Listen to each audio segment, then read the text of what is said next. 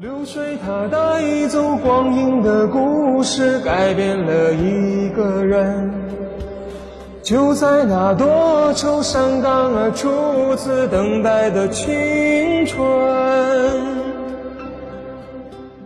如果可以回到过去，你最想回到哪段时光？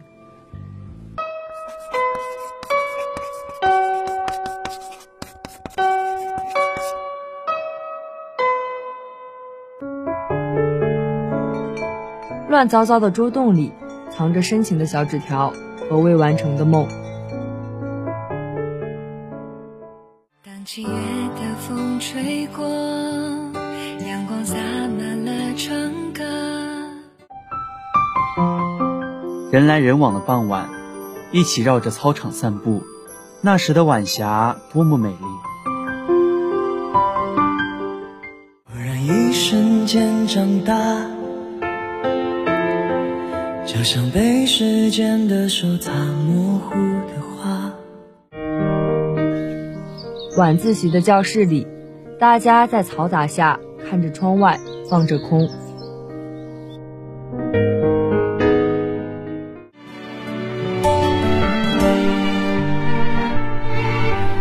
有些时候，你怀念从前日子。时光流转。曾经美好的青春时代，犹如一场不真实的梦。这些琐碎的小事，构成了整个青春。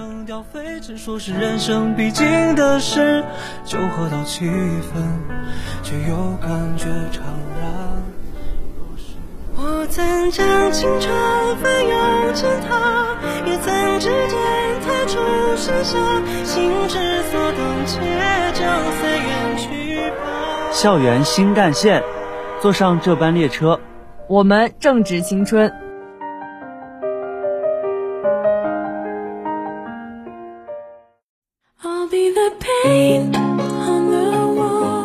Hello，各位在西山操场、东山操场、收音机前、网易云用户平台以及蜻蜓 FM 的听众朋友们，大家好呀，我是芊芊。Hello，听众朋友们，大家好呀，我是橙子。非常感谢大家收听我们的节目，我也是非常感动。虽然，但是就是这是本学期的最后一个节目啦。哎呀，不知道跟大家说点什么，就给大家磕个头吧。哎，大可不必吧。就算是本学期最后一个节目，也不必如此。我知道你有很多想说的，但是你完全可以用言语来表达呀。学学我，我听众朋友们，啊，我也给大家拜个早年吧。你俩搁这是拜把子呢，还是在拜天地呢？能不能安静点儿？对不起，真的对不起。嗯，好了，大门锁死，欢迎各位听众朋友们继续收听我们的节目。最近已经步入了期末复习的冲刺阶段，不知道最近大家复习的怎么样呢？请问这位汪芊芊同学准备的怎么样呢？啥？你说啥？要考试了？这个消息简直如同九天雷霆轰然入耳，陈胜惶恐啊！有时间说废话，还不如花点时间复习一下期末考试的知识点呢。好了，从现在开始都不要说话了，我们学习一会儿。让你这个三分钟热度也学不了多久。你在质疑什么呢？你在质疑我这个 GPT 的西西弗斯？我心一片磁真实，不复习完不罢休。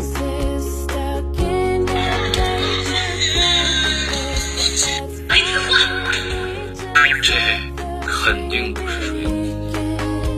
你在干什么呢，西西弗斯？嗯。破抖音，安敢乱我道心？大威天龙，大罗法咒，世尊地藏般若诸佛。得了吧，你别装了，就你那样，怎么静得下心来好好学习？真难想象你小时候经历了什么样的童年呢？嗯，这一会儿再唠吧。我们赶紧开始校园新看点吧，我可不想值将近一个小时的班了。好嘞。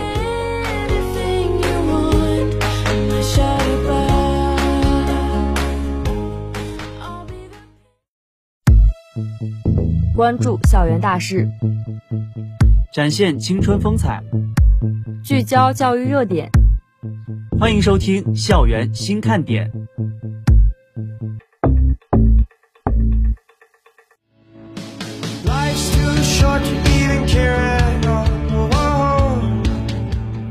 首先，请听第一条：二零二二届毕业生春季首场线下专场招聘会举行。五月二十五日，房企拓岗促就业专项行动，江苏大学二零二二届毕业生专场招聘会暨二零二二年财汇扬中校园行活动在学校三山楼一楼大厅举行，为处在求职冲刺期的毕业生提供面对面求职应聘机会。招聘会累计邀请大全集团、蜂巢动力等二十家优质企业参会。累计提供职位数超过五百八十个，招聘岗位涉及电器、机械、能源、材料、管理、金融等多个行业领域。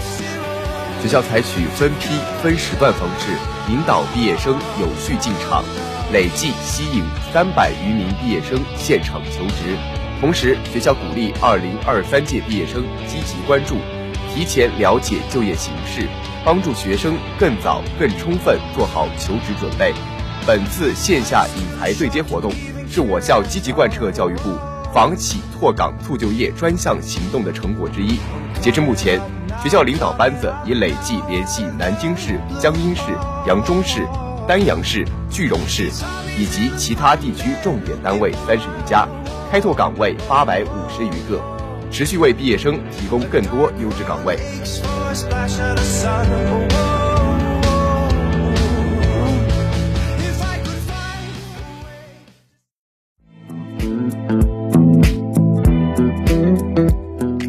面请听第二条：名校硕博生相继挤进县城，如何破解就业难？近日，北大博士生去北京朝阳街区当城管的消息引起社会广泛热议。数据显示，二零二二年大学毕业生一千零七十六万，创下历史最高纪录，比去年涨一百六十七万。高校毕业生就业面临巨大压力。目前，高校侧重于传授理论知识，对实践能力锻炼重视不够。培养的学术型、研究型人才偏多，应用型、技能型人才偏少，而每个社会对学术型人才的需求都是有限的，要求也是更高的，更需要大量实践能力强的技术人才。此外，高校专业设置和社会经济发展不相适应，学生所学非用人单位所需，一些多年就业红牌和黄牌的专业还在大量招生，造成一些专业学生毕业即失业。解决高校毕业生就业难问题，一是通过深入推进公平环境建设，优化营商环境，加强高校毕业生就业创业教育实践，便利创业融资，提高毕业生创业积极性和创业就业能力；二是大力发展人工智能、数字经济、物联网等新业态，挖掘其中的就业机会，鼓励高校毕业生到战略性新兴产业。现代服务业等领域创新创业，三是促进高校毕业生以多种形式灵活就业，并完善灵活就业人员劳动权益保护、保费缴纳、薪酬等政策制度。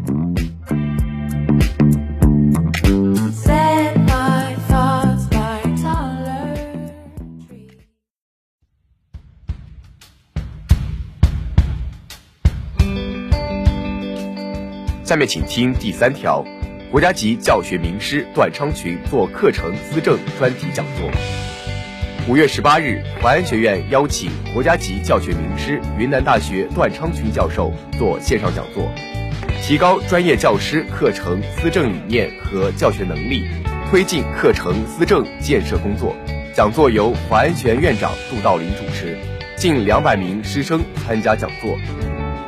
在题为“生态文明视野下环境类专业课程思政的两个维度初探”的讲座中，段昌群讲述了地球生态环境的现状，从中国经济社会发展呼唤生态文明的中国维度，和地球进入人类世呼唤全球治理新视野的世界维度，对生态文明建设进行了深刻分析。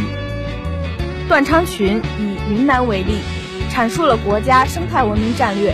与区域发展新定位，指出生态文明时代背景下，专业教师应从国家大业与国际大事、区域问题和身边事例着手，从专业角度引导学生深刻认识生态文明建设对于构建人类命运共同体和社会长期发展的重要意义，将课程思政元素融入课程教学中。以此为契机，淮安学院将进一步重视课程思政建设。提升课程育人实效，着力构建具有环境学科特色的课程思政体系。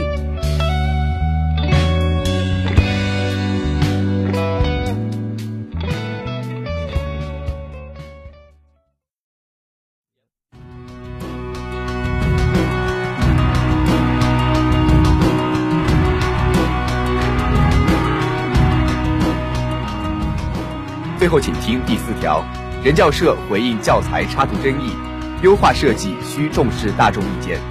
近日，有网友发文吐槽人教版小学四年级数学下册课本封面设计，认为封面中的女生头发稀疏的像秃了一样，总体形象太丑。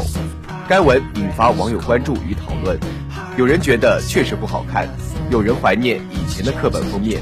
五月二十六日，人民教育出版社微博回应称。已着手重新绘制有关教材封面和部分插图，改进画法画风，提高艺术水平，充分发挥教材封面和插图的育人作用。这套教材的封面设计风格一致，都是以天真活泼的孩子为主角，展现他们的活动场景。孩子们的头发长短、眼睛大小等外貌特征各有不同。网友特指的该书封面插画中的女生，前额头发确实较少。形象谈不上健康可爱，设计也不算精美，难以达到人们对教科书封面形象的预期。因此，网友尤其是家长们的吐槽嫌弃是可以理解的。谁都希望给孩子一个健康的引导。在这个审美多元化的社会，没有一个产品设计能让所有人满意。但作为小学教科书封面，设计形象风格就势必要让大多数人满意，也必须给孩子们一个正向良好的指引。这就对封面设计标准和设计水平提出了更高的要求。目前，人民教育出版社已经表示将举一反三，全面评估所出版教材的封面插图，进一步提高设计质量，并真诚接受社会各界监督，虚心采纳好的建议意见，言出必行。希望出版社重视封面设计，在设计中综合考虑文化、历史、审美等多方面元素。在对设计方案进行审核时，也不能局限于内部，还可广泛征求大众意见，多考虑社会影响、社会价值，做好法律与社会道德的风险评估，再做最终定夺。毕竟，事关孩子，事关下一代的教育，小事不小。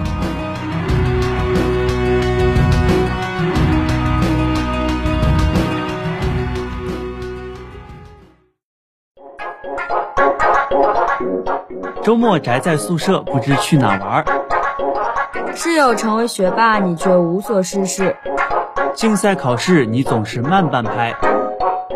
娱乐活动、校园信息，请听。动态校园。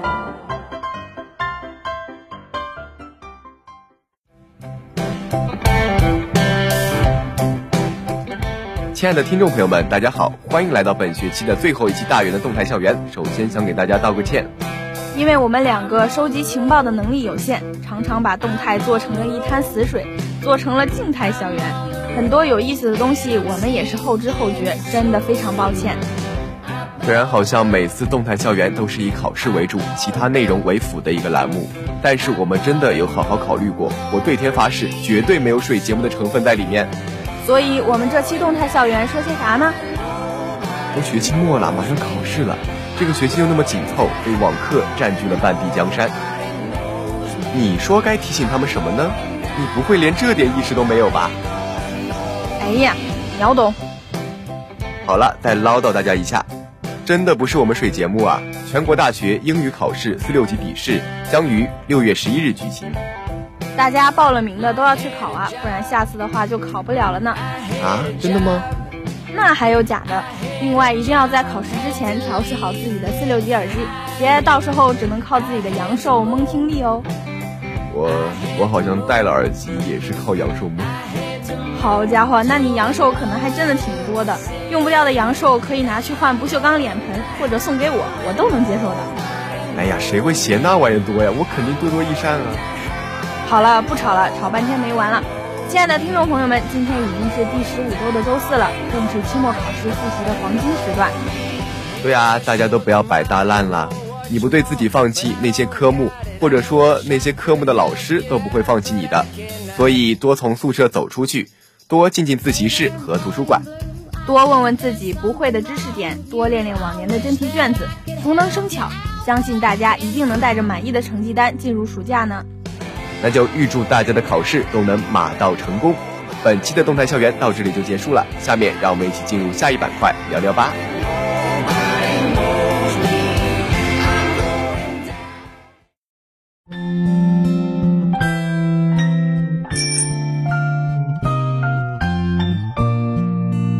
青春是绕不完的操场和走不够的长廊。听下课铃声再次响起，又回到最初的起点窗外树影婆娑，沙沙作响。我们终于来到了这一天。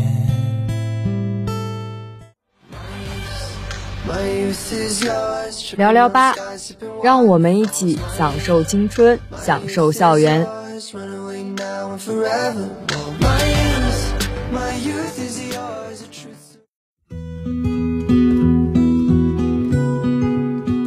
接上文所说，本期聊聊吧的主题就是我们这代零零后小时候的那些不想为人所知的历史。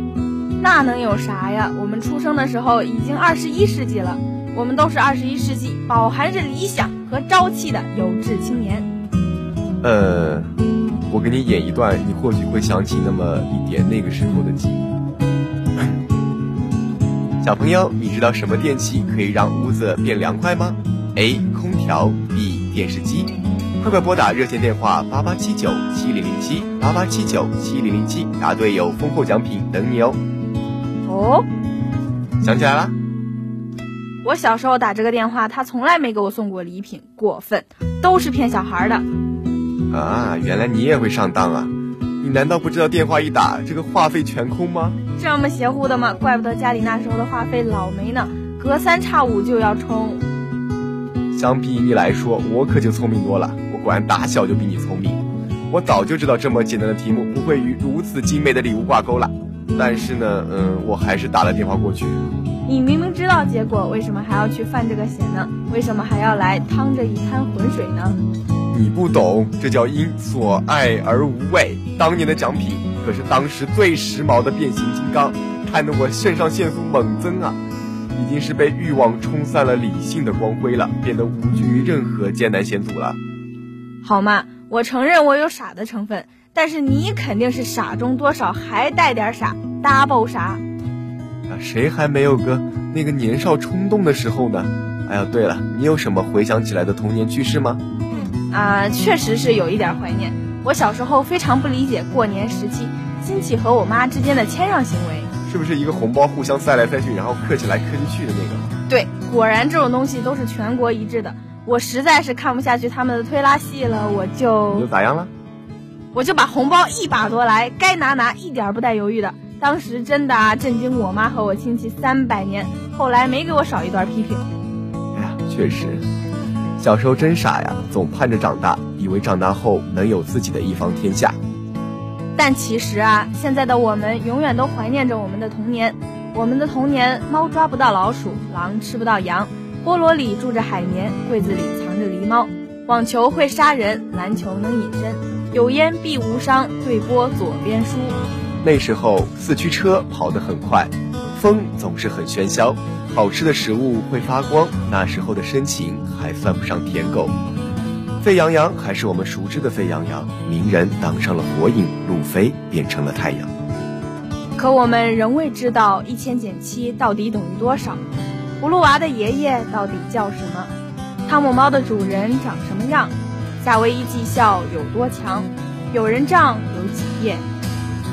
而我们又是在什么时候与过去渐行渐远的呢？我以为哆啦 A 梦会永远陪着大雄，美美却丢掉了他的帽子。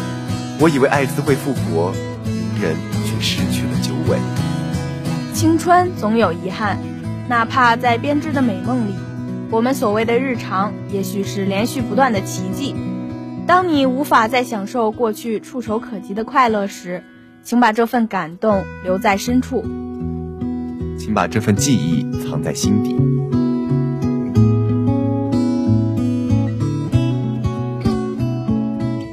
我们今天的。节目到这里就全部结束了。亲爱的听众朋友们，如果你对我们的节目感兴趣，可以拨打热线电话八八七九七零零七八八七九七零零七，也可发送短信至幺三九五二九四二七零一幺三九五二九四二七零一。